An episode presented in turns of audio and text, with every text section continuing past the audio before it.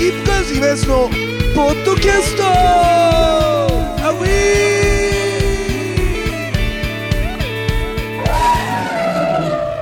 さあ、というわけでございましてね、スキップカーズ今すのポッドキャスト、今日はですね、またいつもの新宿の、えー、会議室から、ここはあれなんだよね、ここはここで、あの、代々木には近いけど、うんっていう感じだよね。そうですね。んというわけでございましてですね、またね、会議室なんですけど、今日は一つ発展しまして、いつものその、なんつうの、エビちゃんと二人で撮ってる感じじゃなくて、なんと今日大阪からスペシャルゲスト。はいえーということで、じゃあ自己紹介一応お願いします。はい、えー、大阪重曹シアターセブンの福住と申します。よろしくお願いいたしやます。った会いました東京で会いました堤さんねということであの前回の大阪のあの一人スキップカーズのライブも福住さん来ていただきまして本当にどうもありがとうございます大阪行くと必ず来てくれますもんねはい、あの言ってます。はい、ありがとうございます。で、このポッドキャストで初めてイベントを、あのー、ネイキッドロフトとかでやった時も来ていただいたり、阿佐ヶ谷阿佐ヶ谷はいね、行きました阿佐ヶ谷ロフトの時も来てもらったりとかっていうことがあって、福住さん、本当にあの、なんていうの、アンテナを張ってる、世の中の人がみんな福住さんみたいになればいいなって 思うような、そんな、えー女性でございますけども。でですね、で、あの、大阪でも、その一人ライブの時にもちょっと喋ったんだけどそれとやっぱりこのポッドキャストの有料化に対してどうすればいいのかっていう建設的な意見をこのポッドキャストで求めたところ3人だけリアクションがありましてそのうちの貴重な一人が福住さん、そうですね。うん、でなんで突然、えーポッドキャスト飲み会するから神田に集まれって言って10人ぐらい来たのに有料化の話になったら誰も来ないのか？斜め減っちゃってんじゃないかって話でおかしい話だなと思うんだけど で福住さんはちゃんと一応ノートを考えればいいんじゃないかと、はい。で俺もちょっとノートは考えてたとこがあって、あれ有料記事とかもできるんですね。そうです。はい。であのツイッターとかの誘いのやつでね、あの女性の心をとろかせる方法みたいなのは ここ詳しくはここだよなんて言ってそれで言ってみたらノートで有料記事でそれが8000円とかして、えーこんなものに騙されるやついるのかと思いながらあまんまと俺もここまで来てたっていうことに気づかされる。一歩手前まで。そうそう。ノートですよね、であのパチンコで必ず勝つ方法に一回騙されたあの男ですから、俺は。あのあるんですよそういうの雑誌とかに。あの必ず勝つ必勝法がありますと。例えば海物語だったら保留の玉を3個つけたらあえてあのね、えーめくらめっぽを打って入れないでくださいみたいな。その要するにあの保留を3個で保ってくださいみたいな。そういうやり方をやるんだけどいくらやってもできない、うん、そんな、えーやり方に騙されたこともある男それが僕ですけども、えーということでですね。いくら払ったんですか？えでもそれは安い。えっとたかだかね5000円ぐらい。結構払ったんですよ。でその上記それでずるいのが読んでいくとその読んでいくって言ったってプリントっていうかもう同人誌以下よ。あだからもう資料みたいなのも会議室の。それがなんかこう一応収められててそれ見てったらそれはここから先はあの上級コースじゃないと教えられない。もうあなたすでに勝っている。あ。もう勝ったでしょってもう勝率上がったでしょ？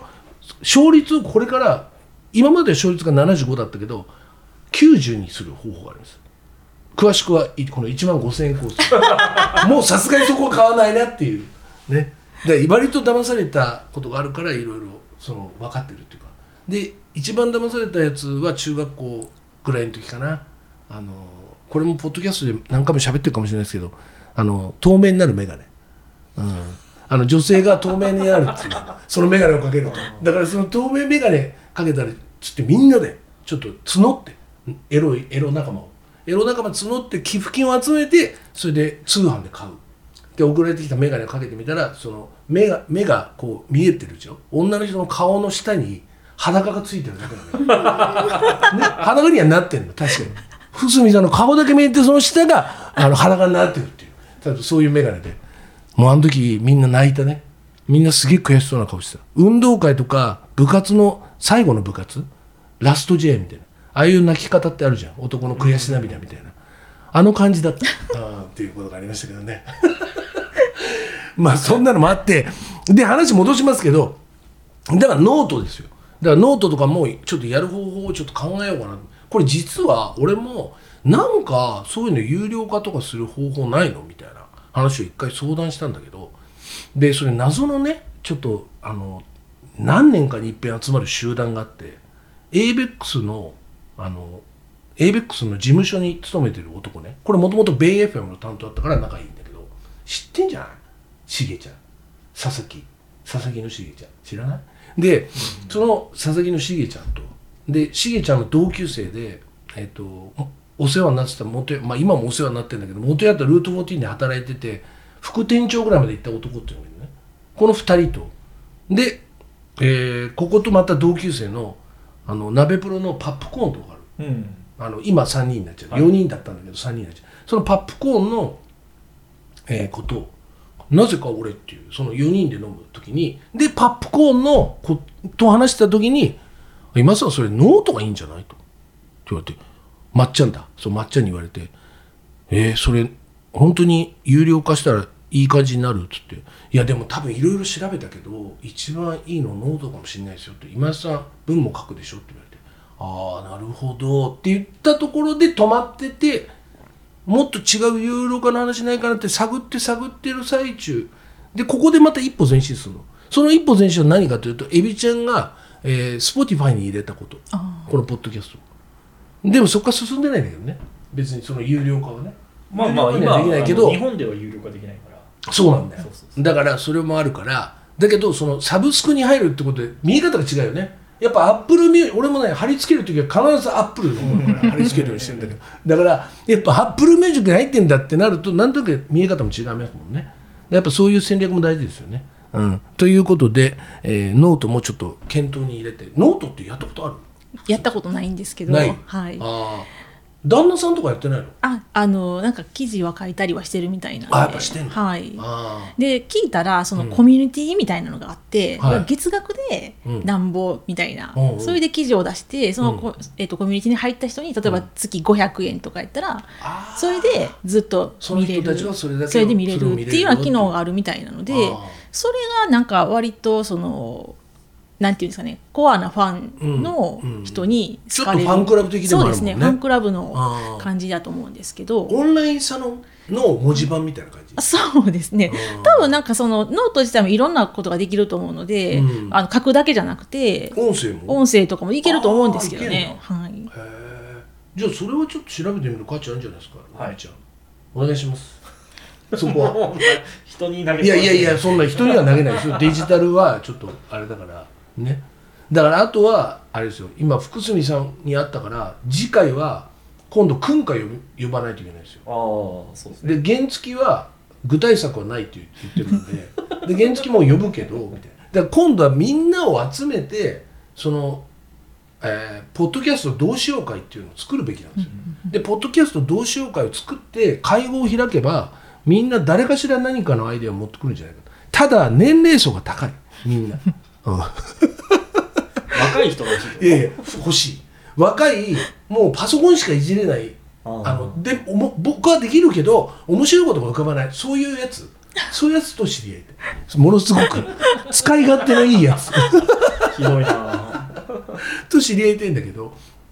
でもそれでお互いにねウィンウィンの感じになればいいじゃん。楽しい。楽しいね、俺も楽しいよ。あ僕も楽しいです。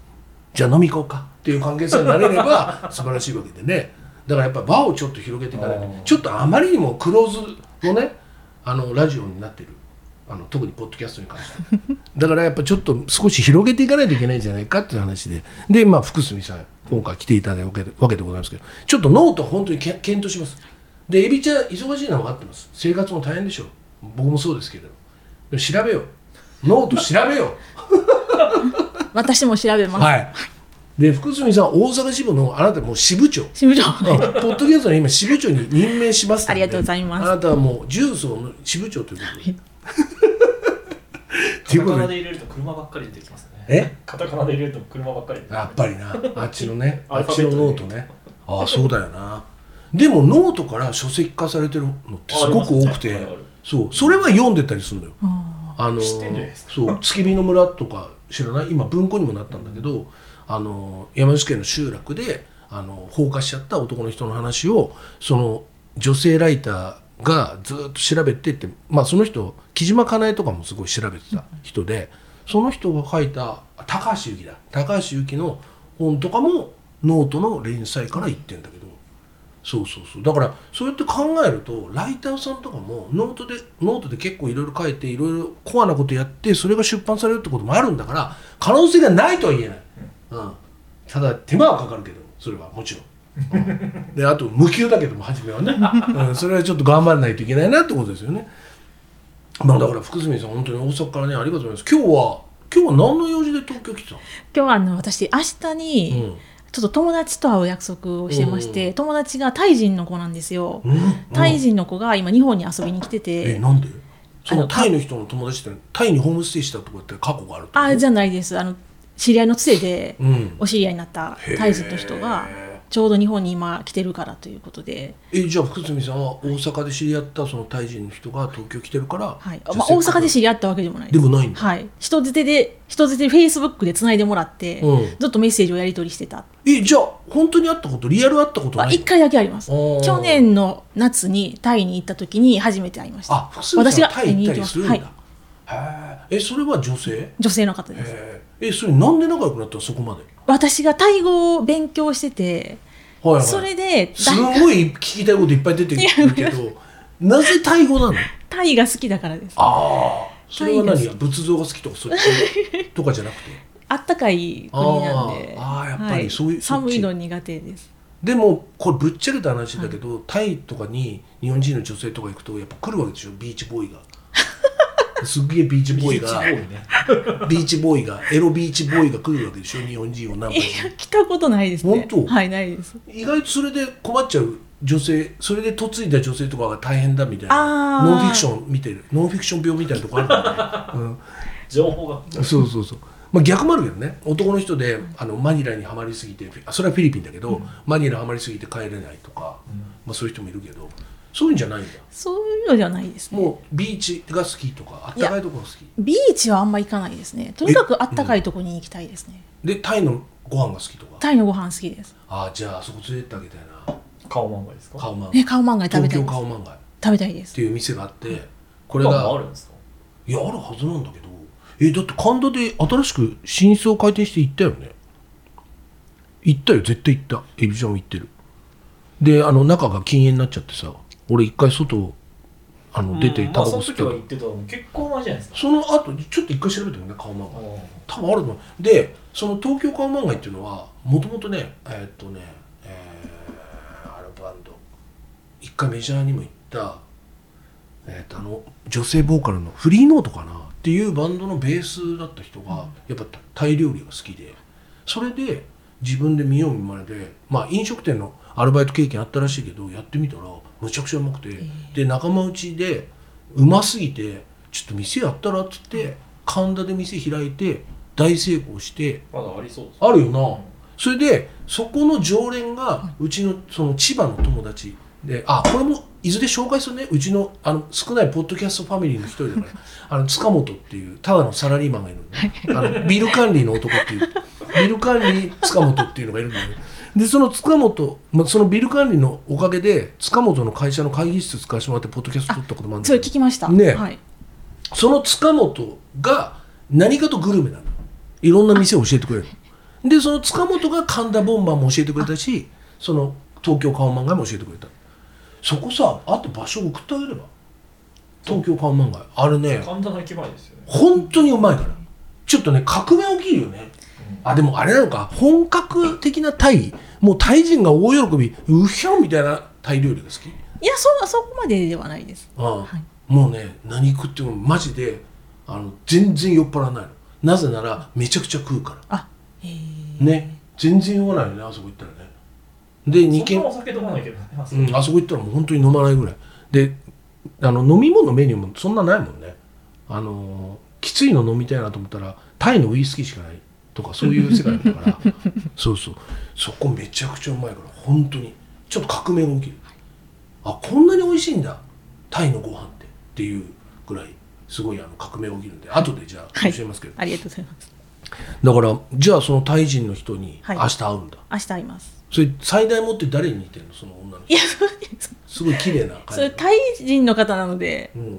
あんまり誰っていうのが浮かああばない。れに似てる？ルビー・モレノルビー・モレロンにはちょっと、あ、でもちょっと似てるかもしれない。おおいいね。いいね。俺ルビー・モレノ好きなんだよね。あの映画とかのね「月はどっちに出てる」とかね、はいはいあれとか超良かったねあじゃあそのタイ人の人に明日会うんだ。はい、なのでそれを予定にして、うん。あとはその仕事関係の人で、はいはいはい。東京で会いたい方もいるので、うんうんうんうん。なるほどね。そっか。えじゃあその人とどこ行くの明日？明日なんか月島でもんじゃ焼き食べたいって言われて。はいはい来ました。出た。出た出た出た、うん。もんじゃ作れる人？いやもんじゃもんじゃなんか食べたことないです。え？あやっぱ大阪大阪は然全然もんじゃの文化ないです。あやっぱ食べないんだ。たこ焼きしかないです。ああ粉もんといえば、はい。イカ焼きとたこ焼きとお好みしかないもんね。ないです。でももんじゃ作れあでも作ってくれるか今時。まあ言えば。月島で言えば、しかもタイの人と言ってんだもんね、はい。そしたら余計そうだよね。ああえでもさそれどうやって仲良くなるの？それ俺も国際交流とかしてみたいな。なんでなんで仲良くなるの？そのタイ語をちょっと習いたいんだって言ってタイ語で帰ってくるんでしょ、そうです。はい。あのすっごい文字、はい。あの絵みたいな文字、そうです。うん、それであれ読めるってことでしょ？まあ頑張って勉強して読もうとはしてます。え福住さんそのタイ語覚えて野望みたいなのあるの？本当はタイに移住がしたいんですけどそうなの、はい、ただ旦那さんはあんまり賛成ではない感じなのであまあだから園芸作家の旦那さん、そうです。はいうん。そうです、うん なのでまあでも旅行に年に何回か行けたらいいかなと思ってます。ああなるほど。じゃあ本当はタイに住んでもうそこを拠点にしてみたいな感じで考えてたぶ時もあるんだ。まあ勝手に個人的にははいはいはい。はい、えそれは仕事はタイで探してっていうふうに考えてたの？例えば通訳とかベラベラになったら。全然なんか何も考えてなかったんですけど、あの貯金貯めてなんとかならへんかなとはい。淡い夢を抱いてました。なるほどね。いやでもそれもやっぱ福住さんもちょっと面白い人だよね。いやそんなことないです。考えるとね。うんでこの間その一人スキップカードのライブやった時に福住さんがあのいろいろな人紹介してくれて、うん。であの石山さんだよね。石山さんって人紹介してもらったんで石山さんもすごくてその落語家さんと新作とかうん。創作落語とかもね一緒に作ってるんだよ、はい作家さん、はい。だいわゆる演芸作家だよね。俺初めて会ったかも演芸作家あの人。そうですか。ね、須田さんとかってあはい。そうだよね亡くなっちゃったけどね、モンティ・パイソンとかのねあれ書いてた人とか。だからあの系統の本当本物の人だと本物の人です、思うねで関西の落語家さんとすごい行動しててってことだもんね。はい。であれ知ってる？あのすげえこれマニアックな話だけど紫尺師匠の息子さんって2人ともバンドマンなの。うん。で、えっと、長男の方が、えっと、いわゆる、うん、ビジュアル系バンドのドラムだったの。で後に弟と一緒にバンド組むんだけどで弟はカット君って言ってあのバンド名なんだっけな。いわゆるレモネードからデビューしてる。へえうん、ヒデ君。あのヒデさんの。でそのカット君はバンドずっと続けてて俺ツイッターでもつながってんだけどお兄ちゃんの方はバンド辞めてドラムすげえうまいよ上手だったんだけどで辞めてもともと中島ラモさんとのつながりとかもあるんだよね。それでまあ紫尺さんの意思を継ぐっていうことでザあれザコバ師匠かなんかそうやと思いますザコバ師匠のお弟子さんに、ね弟子に入って、だって三よ30、うん。余裕で超えてたよね、はい、もう40 40ぐらい。ぐらいやと思います。で入ってやってんだよね、はい今ね。されてます。あーあれもすごいよね、うん。だからそうやって考えるとその辺とかのとも石山さんつながりあったりするのかなそうでしょうね。ね。って考えたらまた石山さんにもちょっと一回ポッドキャストねぜひぜひ。また出ていただきたいですけど。さあというわけでございましてですね1本目、えーこれで終了ということになりますんで、えー福住さんにはねせっかくなんで、えー時間ギリギリいっぱいまで。はい。だから一月分ぐらいえー作っていただいて、ねはいえーぜひともよろしくお願いします。はいさあというわけでございましてスキップカード今津のポッドキャスト今日はですね大阪ジュースをシアターセブンの福住さんを、えーゲストにお迎えしました。それでは皆様また来週。